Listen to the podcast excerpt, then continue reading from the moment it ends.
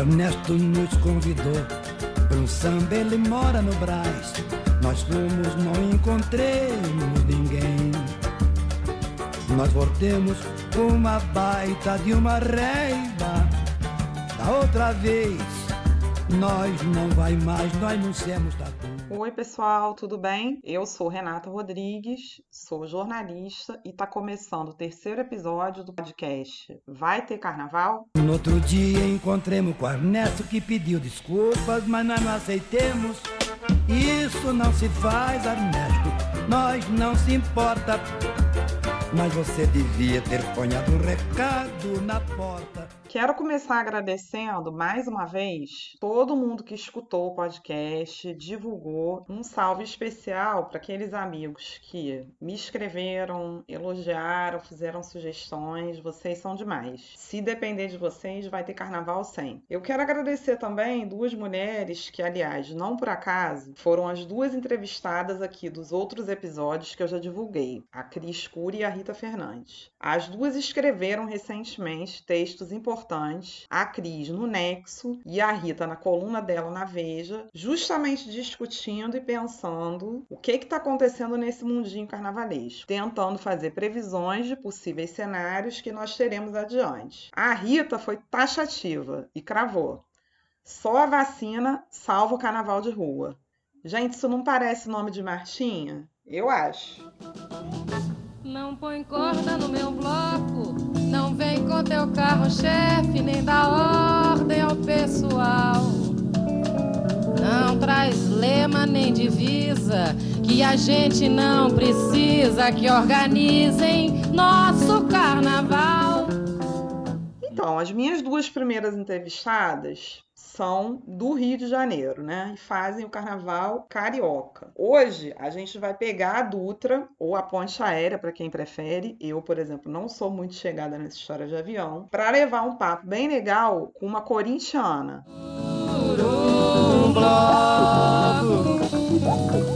Sem bandeira ou fingimento, que balance a bagunça e o desfile o julgamento bloco que aumente o movimento, de sacudir a repente o cordão de isolamento. Ela é jornalista, assessora de imprensa, que faz da paixão pelo carnaval parte da sua vida pessoal e profissional.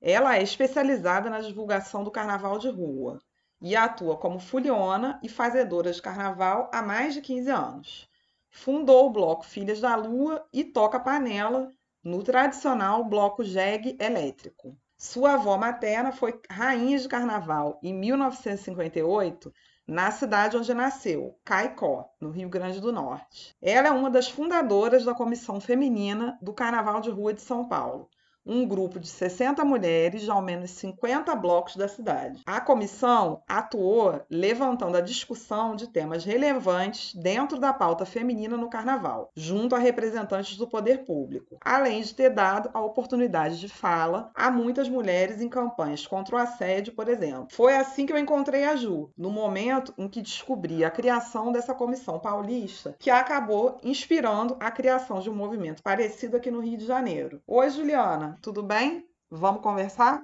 Seja bem-vinda, Juliana. Vai ter carnaval ou não vai? Olá, obrigada pelo convite. Essa é a pergunta que não quer calar, né?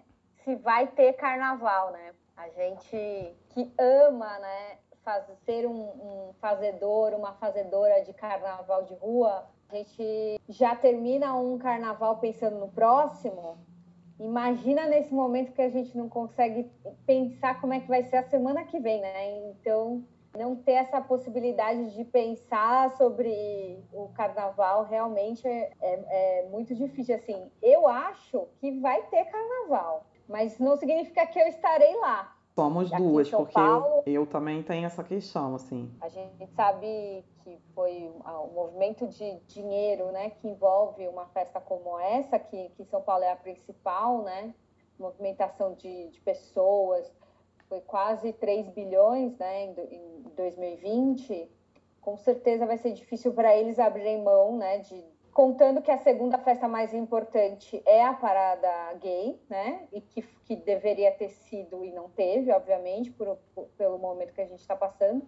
E que o ano passado foi em torno de 400 milhões a movimento de, de dinheiro na cidade. Então, não sei como vai ser possível a gente dizer que não vai ter, né? Vendo essa, essa questão da movimentação é, financeira na cidade. Mas tendo ou não, eu vou dizer que eu não sei se vou estar.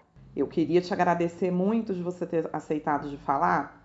Já tivemos alguns papos, né? Não estamos mais no primeiro episódio.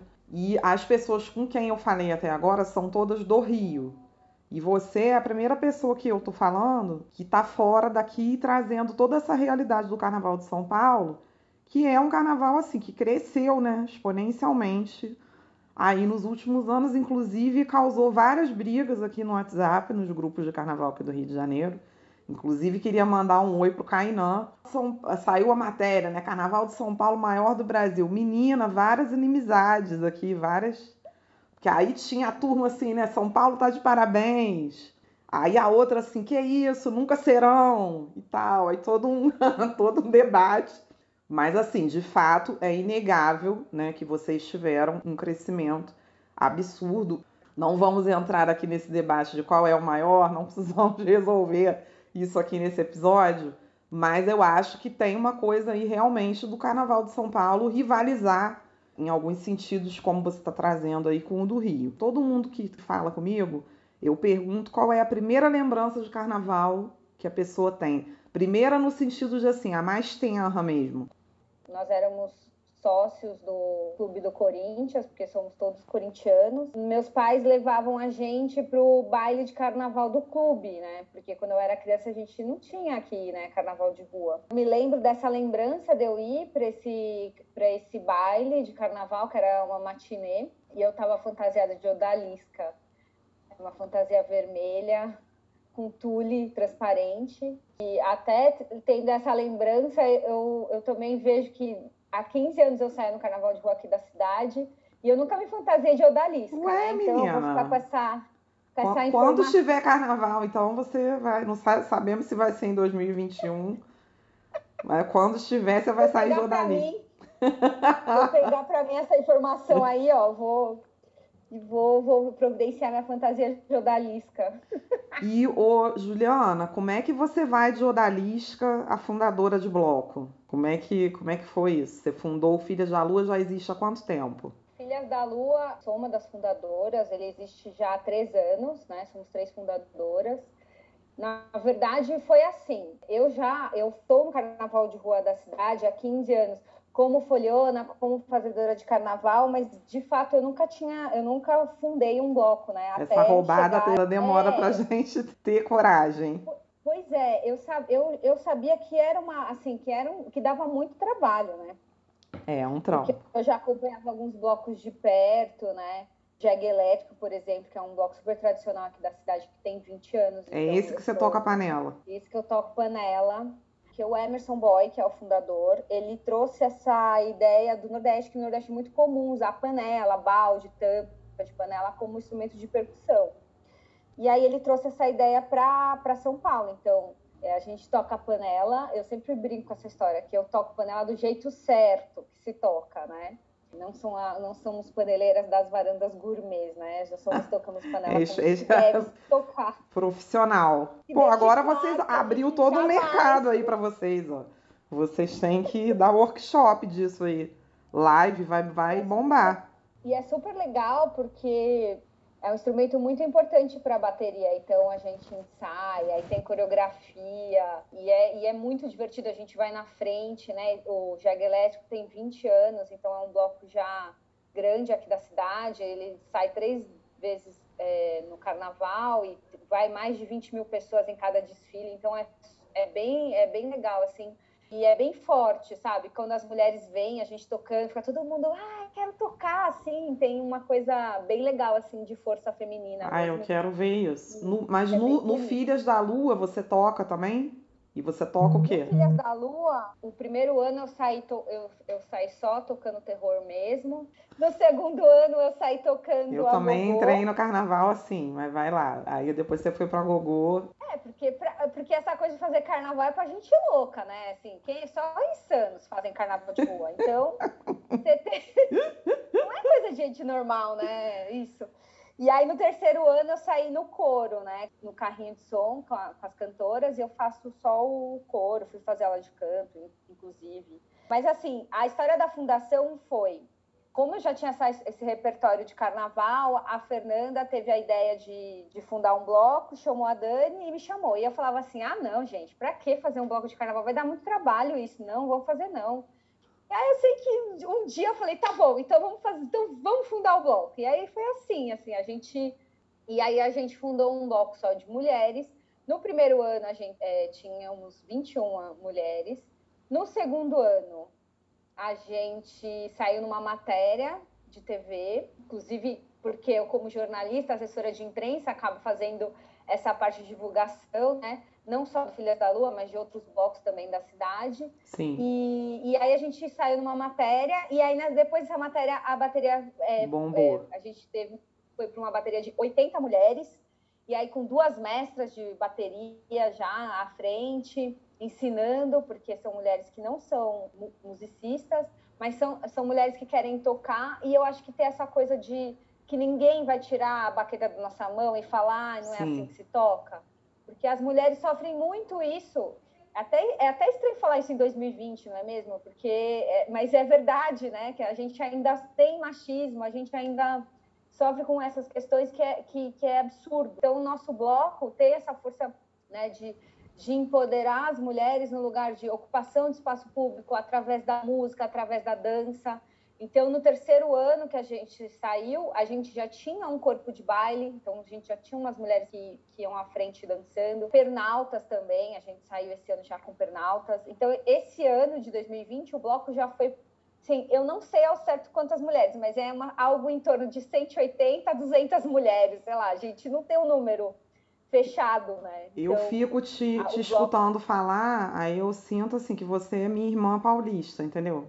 Porque, assim, jornalista, assessora de imprensa, aí foi, fundou um bloco. A diferença, eu acho, de nós duas é que quando você fala que a, quem faz carnaval é insano, quando eu fundei um bloco, eu, não, eu nem, nem tocava nada, eu nem era de bloco nenhum. Mas assim, eu fiquei sabendo da existência da, da Juliana, eu não conhecia o teu bloco, nunca fui até o Carnaval de São Paulo. Então a gente se conhece no momento em que você, junto de outras mulheres, cria, né, que foi no ano passado, a comissão feminina do carnaval. E aí eu vi uma matéria que estava falando, é você que estava dando entrevista, eu vi o teu nome, nós temos uma amiga em comum, que é uma figura tradicional também aí do, do Carnaval de São Paulo, que é a Lira, né? A Lira Ali. Uhum. E aí, através da Lira, eu cheguei em você e eu também faço essa brincadeira aqui, já que hoje eu tô zoeira, né? Tô falando dessa história da rixa de São Paulo e Rio, porque assim, é, a gente já tinha pensado aqui no Rio de criar uma comissão, de pensar um pouco assim, qual é o espaço da mulher no carnaval e de garantir também esse espaço, certo? Da maneira como a gente quer que ele aconteça, que ele exista, né?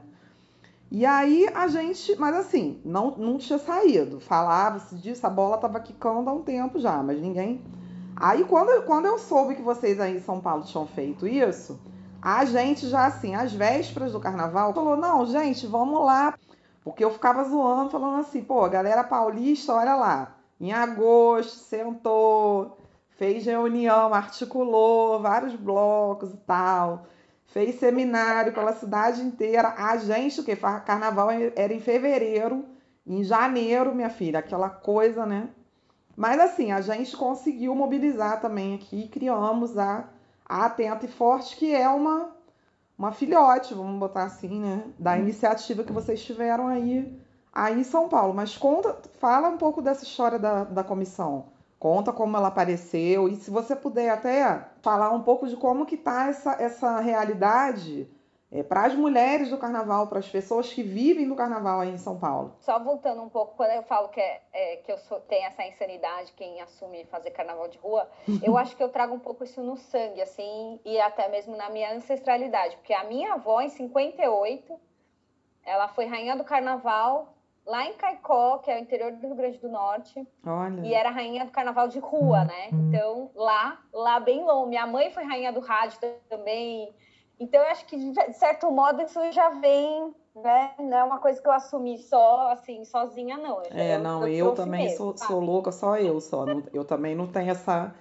Então, me aproprio um pouco disso também, sabe? De trazer isso comigo. Mas voltando um pouco da comissão, eu acho que comissão feminina já era um desejo, né? É, há muito tempo da, das mulheres que estão à frente do carnaval de rua em São Paulo, né? E aí o que aconteceu, na verdade, foi que eu fui participar de uma reunião lá na Secretaria de Cultura, que a gente eu fui convidada para participar. E aí, assim, chegando lá, tinha eu e uma outra mulher e todos o resto das pessoas que estavam eram homens. Básico. E aí tem, é, pois é. E aí fica sempre aquela sensação de não ter representação, porque é real mesmo, não é só uma sensação feminina, né? E aí a gente, então, ah, então vamos, né? Será que a gente faz uma comissão feminina, né, para falar disso? Aí mais uma vez eu pensei, caramba, isso vai dar um trabalho. Lá vou né? eu. Será que eu vou fazer esse negócio? Meu Deus, para que isso? Ah, aquela respirada de cinco segundos, né? Profunda, assim. Obviamente, né? Sempre tem umas pessoas que querem. Que tá vendo, Juliana? Nossas almas tinham que se encontrar. É. É o destino.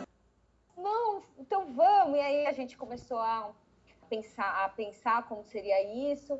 Na época, em São Paulo, estavam acontecendo encontros nas regiões que a, que a Secretaria de Cultura estava promovendo, em algumas, nas, todas as regiões.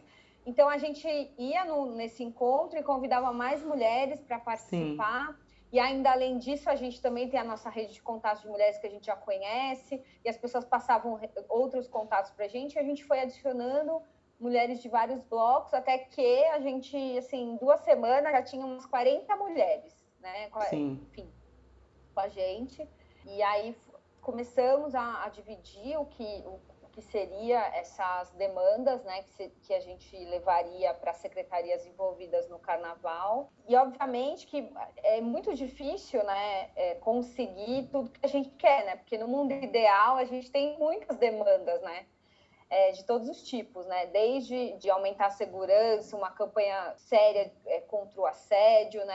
Enfim, Sim. uma campanha também voltada para a saúde. A gente, uma das coisas que a gente queria muito era, por exemplo, distribuição gratuita de água. Isso foi uma coisa que a gente uhum. quis muito que tivesse, na tentativa de, de conseguir realmente ter um olhar para a pauta feminina, né? Para a gente conseguir que, que a experiência de carnaval fosse melhor para todo mundo.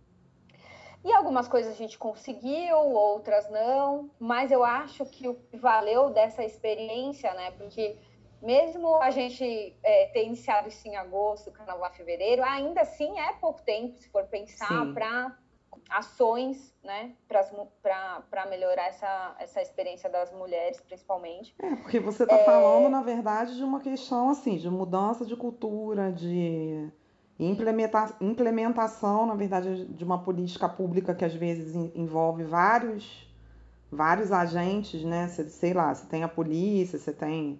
Talvez assim, não sei se o teu balanço é esse. Eu acho que só de você sabe, saber assim que existe um grupo de mulheres mobilizada, entendeu? Que tem essa agenda, eu já acho válido. Sim. Acho que é um saldo que a gente até falou no começo do ano e falou, né? Vamos planejar, vamos fazer isso, vamos fazer aquilo. E agora nós estamos aqui sentados discutindo se vai ter carnaval ou não, não é mesmo? E sem e discutindo bem metaforicamente, porque a gente nem sabe. Mas assim, uma hora essas coisas vão ser retomadas, né? Quero crer que a gente vai. Óbvio, né? É difícil de ter todas as demandas atendidas. Mas eu acho assim, louvável. Vocês tiveram uma política diferente para o Carnaval de São Paulo do que existiu no Rio. Né? No Rio, o que existia era assim: porque São Paulo e Rio também tem uma, para quem não entende muito bem, tem uma realidade diferente. No Rio, às vezes você tem muitos grupos assim que saem sem a questão da autorização da prefeitura, né? E São Paulo, eu acho que isso já é uma coisa menos, isso já é mais, mais controlado. Mas, de qualquer maneira, existia uma preocupação maior, eu acho, assim, uma abertura maior do diálogo. Aqui era ameaça de multa. E eu soube até que, que tá rolando um edital, né? Porque eu te perguntei dessa coisa da sobrevivência das pessoas e tal. Como que é essa história desse edital da prefeitura? Ah, eu acho que o, que o que fica da comissão e o que eu acho que a gente vai ter é exatamente isso, é que existe uma força, né, e é legítima, existe o interesse, o nosso interesse de que a que melhore a experiência de carnaval de rua aqui na cidade e que isso, isso vai e, e, provavelmente a gente vai, vai manter isso porque assim o grupo ainda existe né? nesse momento a gente está é, realmente paralisados também tem a questão que muita gente que trabalha com, com carnaval de rua vive, né? De música, né? Vive de, de, arte e tá tudo. É, nada está acontecendo fisicamente, né? Então as pessoas também estão entendendo esse, esse momento na vida delas. E a gente também está entendendo como, como fazer isso acontecer, né? Por exemplo, Filhas da Lua já estaria ensaiando a gente não tá, então, e, e, provavelmente. E aí tá rolando oficina online, não? Porque aqui, aqui até tem os grupos que estão fazendo. Mas bem então, pouco, assim. Blocos, exato, aqui também. Alguns blocos já estão fazendo. É uma possibilidade que a gente vai conversar ainda sobre isso, porque a gente também não fez essa, essa conversa é, quando vamos voltar, se vamos voltar esse ano. Eu acho que as pessoas estão vivendo, entendendo esse, esse novo momento. E o que eu vejo aqui em São Paulo, que a gente, por exemplo, teve esse edital, né, que foi o primeiro edital de apoio aos blocos comunitários, Carnaval de Rua. Esse edital foi aprovado ano passado, esse ano que a gente podia participar está rolando, né? Então, 43 blocos se inscreveram, são 20 que vão passar, porque é 50 mil destinado, máximo 50 mil para cada bloco. E a gente se inscreveu como Filhas da Lua e, e, outro, e estamos aguardando, né? Mas a gente não sabe é, a aprovação dele. É, provavelmente a gente só vai fazer o ano que vem, né? Porque esse Sim. ano acho que não, não, não, não estamos. É, o edital está mantido, mas assim, né? O carnaval, como a gente já falou várias vezes. Então é claro que assim, pra gente é uma coisa é, meio até surreal, assim, você pensar em carnaval nesses moldes, né? Porque pra gente, ainda mais eu acho que para esses grupos como os nossos, assim, que levam isso quase como uma questão de militância, essa coisa da presença na rua, ela é central, né? Mas assim, a gente tem que entender que presença na rua agora envolve assim outras coisas, envolve o risco para nossa saúde, o risco para a saúde dos demais. É, eu acho que todo mundo está tentando entender e a gente tem e a gente sabe qual é a responsabilidade é, de colocar um bloco na rua, né? Porque quem quem quem está à frente, né? Quem é, produz, quem enfim coordena um, um, um bloco, a última coisa que a pessoa quer ter é problema. Ela, ela quer ter qualquer coisa, menos problema. É, então, você assim, falou, são 180 é... mulheres, então, assim, diretamente, essas 180, de alguma forma, elas já estão já estão sob tua responsabilidade, né? Claro que todo mundo é adulto e tal, mas, entendeu? De cara, estamos falando por baixo, né? Porque tem, eu sei que tem muito é, mais gente que cada, cada uma leva uma, né? Então, uma mulher leva uma pessoa. Não, e tem quem está trabalhando, tem quem está no apoio, tem, entendeu? O público que está em volta, né? Então, como é que você vai colocar essas pessoas em risco, né? Meus pais, por exemplo, eles moram na praia, aqui em São Paulo. Eles vêm da praia para ir no meu bloco. Sim. Como que eu vou, eu vou colocar meus pais em risco, minha filha em risco? Então, eu acho que essa. É por isso que eu, que eu, eu brinquei e falei, vai ter carnaval e eu não sei se eu vou estar, por causa disso, assim, porque eu tenho uma, uma responsabilidade pelas pessoas envolvidas, né? E eu acho que, que é isso, a gente assume isso quando a gente fica à frente de um, de um bloco, né? Eu, eu quero, quando tiver carnaval, eu gostaria de pular esse carnaval com você. Se vai ser no Rio, se vai ser em São Paulo. Qual dos dois é maior, não vamos nem voltar, né? Vamos deixar para lá. Pula essa eu parte. Isso. Você vai estar tá de odalisca. Eu não sei ainda qual será a minha fantasia. Se eu for para São Paulo, eu vou me fantasiar assim: Rio de Janeiro, maior carnaval do Brasil. E se você vier para cá, você também pode pode também fazer essa. Bota lá na sua odalisca também.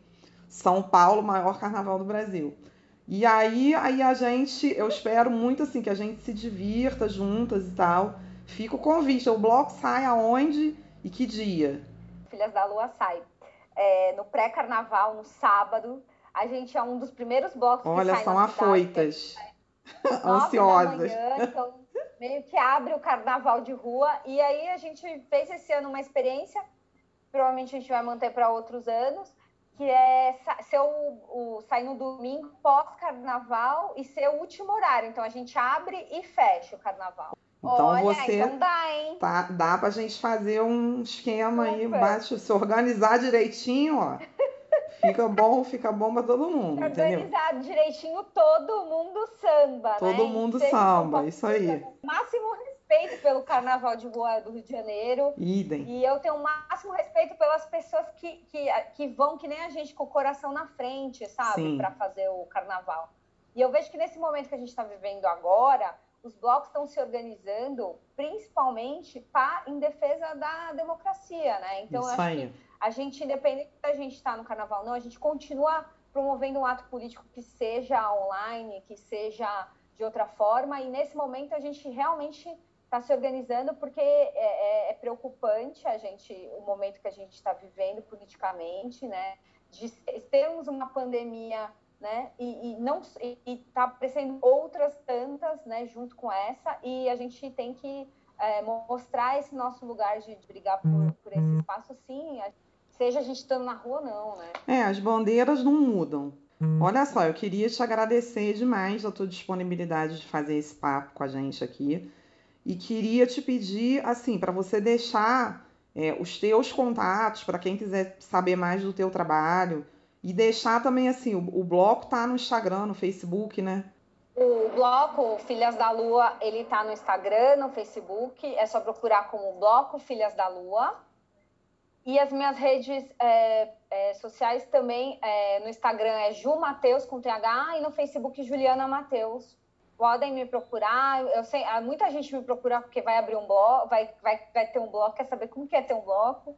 E eu sou Você eu fala a verdade. Conversar. Você fala mesmo. Eu falo a verdade, vai dar trabalho. Eu sempre falo isso. Olha, vai dar muito trabalho.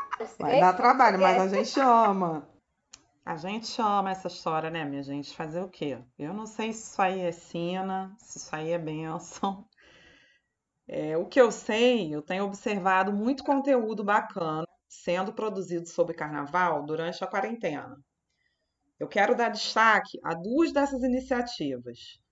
O pessoal está aproveitando né, o tempo da pandemia para revisitar histórias de blocos, de escolas de samba, de personalidades ligadas ao carnaval, aprofundando conversas e discutindo temas importantes. E eu acho que isso é muito legal. A gente não está podendo ensaiar, não está podendo se ver, né? Mas tem aparecido aí coisas muito bacanas. Eu hoje vou falar aqui de duas dessas coisas que eu estou acompanhando e que eu quero indicar para vocês.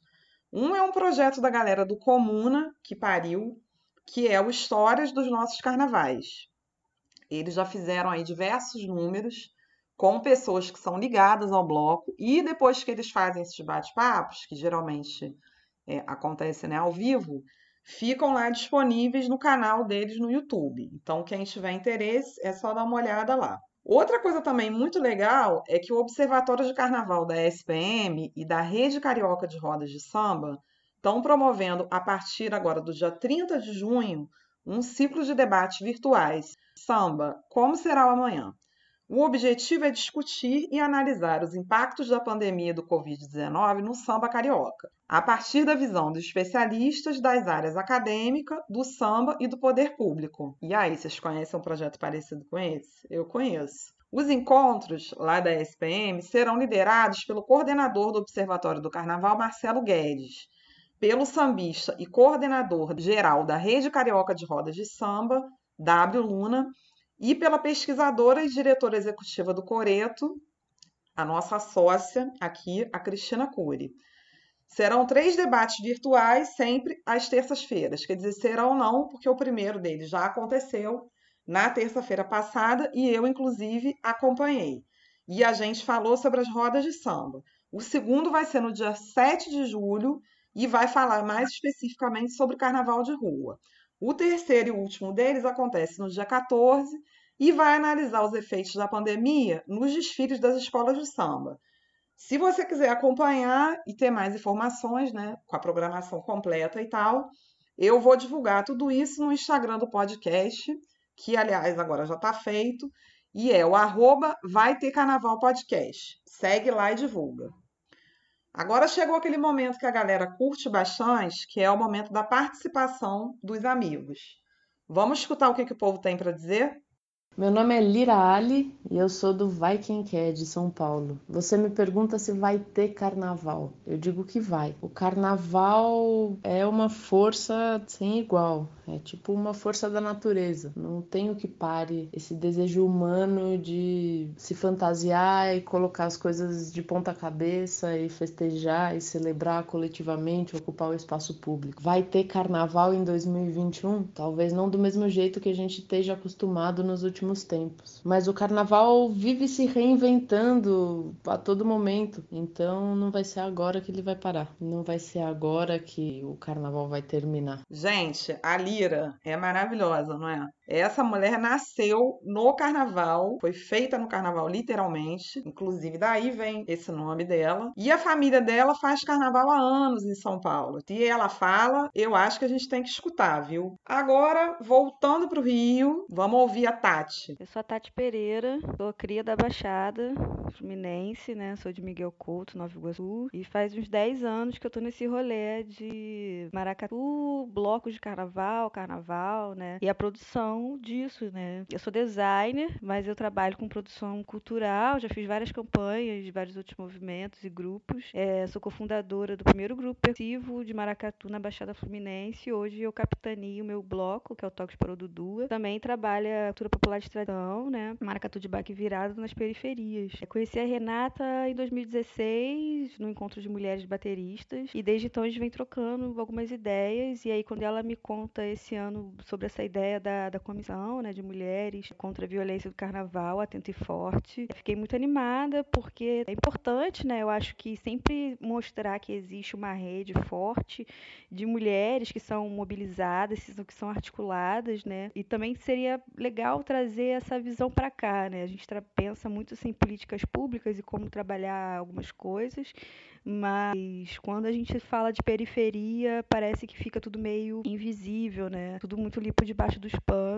E assim, meu recorte territorial é um pouco diferente, né, dos blocos que acontecem na capital, né, no centro da cidade do Rio de Janeiro. Toda a campanha visual e a manipulação das redes, né, e algumas articulações eu faço da comissão. E aos poucos, em muito pouco tempo, a comissão explodiu, assim, né? Somos mais de 70 blocos, é, não só no Rio de Janeiro, né? A gente está em São Paulo, Brasília, Recife e aos poucos, né, a gente vai continuar crescendo. A gente deu uma parada para entender um pouco esse momento, né, que a gente está vivendo agora da pandemia. Mas é legal porque são outras pessoas, né? São uma, é, uma, é uma rede forte, articulada, é, de mulheres que estão lutando, né, para garantir os seus direitos, os seus espaços e estamos juntas e não vamos ceder.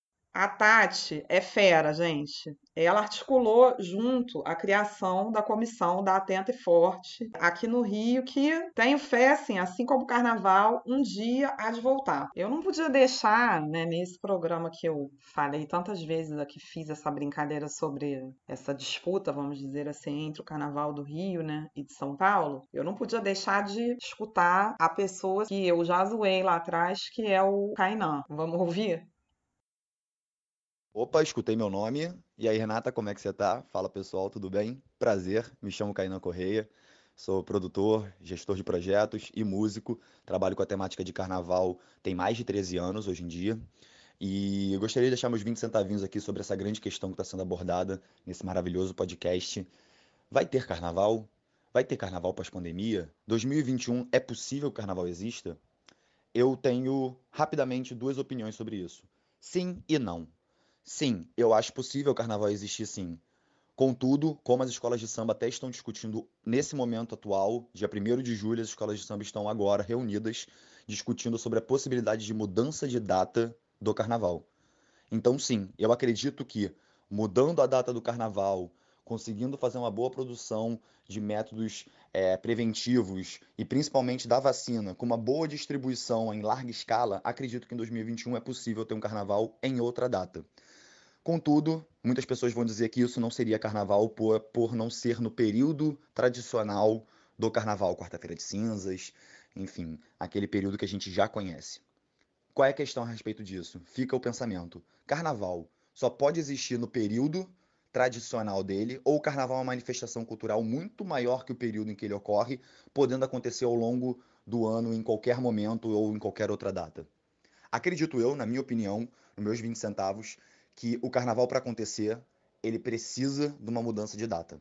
Porque para mim, o carnaval é muito mais do que uma data. Ele é uma manifestação cultural, artística e, digamos, até mesmo espiritual da própria sociedade, que bota todos os seus demônios para fora e exorciza eles por meio da música, da dança e da arte. Então, continuo reformando. Sim e não para ter carnaval no que vem. Não da forma que a gente conhece, e sim de uma nova forma e possivelmente em uma nova data. Fazendo a, o trabalho de apuração aqui para fazer esse podcast, eu achei uma matéria no site do governo do estado de São Paulo que fala assim: ó, o Rio de Janeiro, fevereiro e março diz a letra de uma das mais emblemáticas composições do baiano Gilberto Gil, Aquele Abraço. No mesmo ano, 69, outro baiano, Caetano Veloso, ensinava que em Salvador, atrás do trem elétrico só não vai quem já morreu. Duas referências ao carnaval, principal evento festivo nacional, elevado à condição de ativador econômico, mas que, acima de tudo, é uma celebração da brasilidade. E São Paulo entrou nessa festa. Até 7, 8 anos atrás, a capital paulista tinha tinha uma relação menos democrática com os blocos. Havia demanda reprimida e quando os ventos da ocupação das ruas, pelos mais diversos motivos, passaram a soprar forte, foi o carnaval de rua que explodiu. Centenas viraram milhões.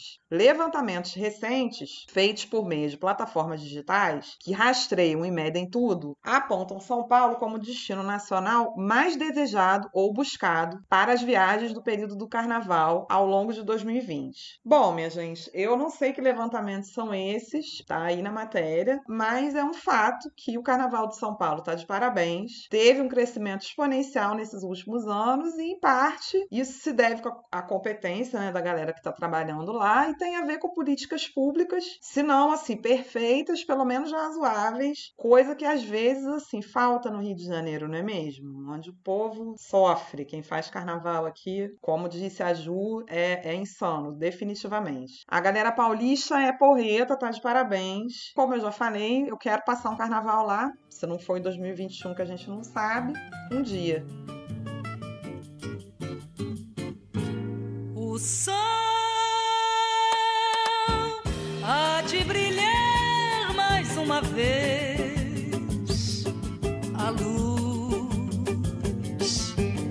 há de chegar aos corações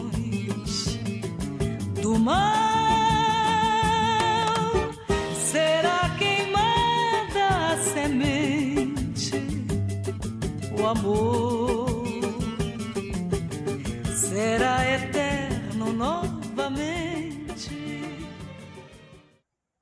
Bom, estamos chegando ao fim desse episódio. Eu fiquei devendo para vocês a entrevista do Luiz Felipe de Lima, que vem no próximo. Não foi esquecimento. Aguenta aí que já vai chegar. Um beijo, ótimo fim de semana para vocês e até a próxima.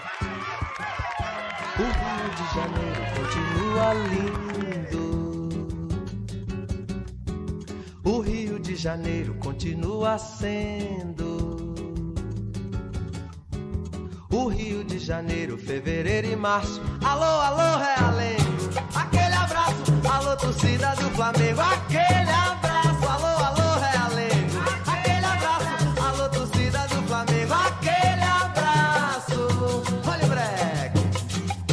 Esse episódio foi montado por mim, Flávia Soares. A apresentação, produção e seleção musical é da Renata Rodrigues. Nós ouvimos Samba do Ernesto, do Adoniran Barbosa, Samba Plataforma, do João Bosco, na voz da Elis Regina, Juízo Final, Samba do Nelson Cavaquinho, na voz da Clara Nunes, e Gilberto Gil, mandando aquele abraço. Alô, alô, Terezinha. Aquele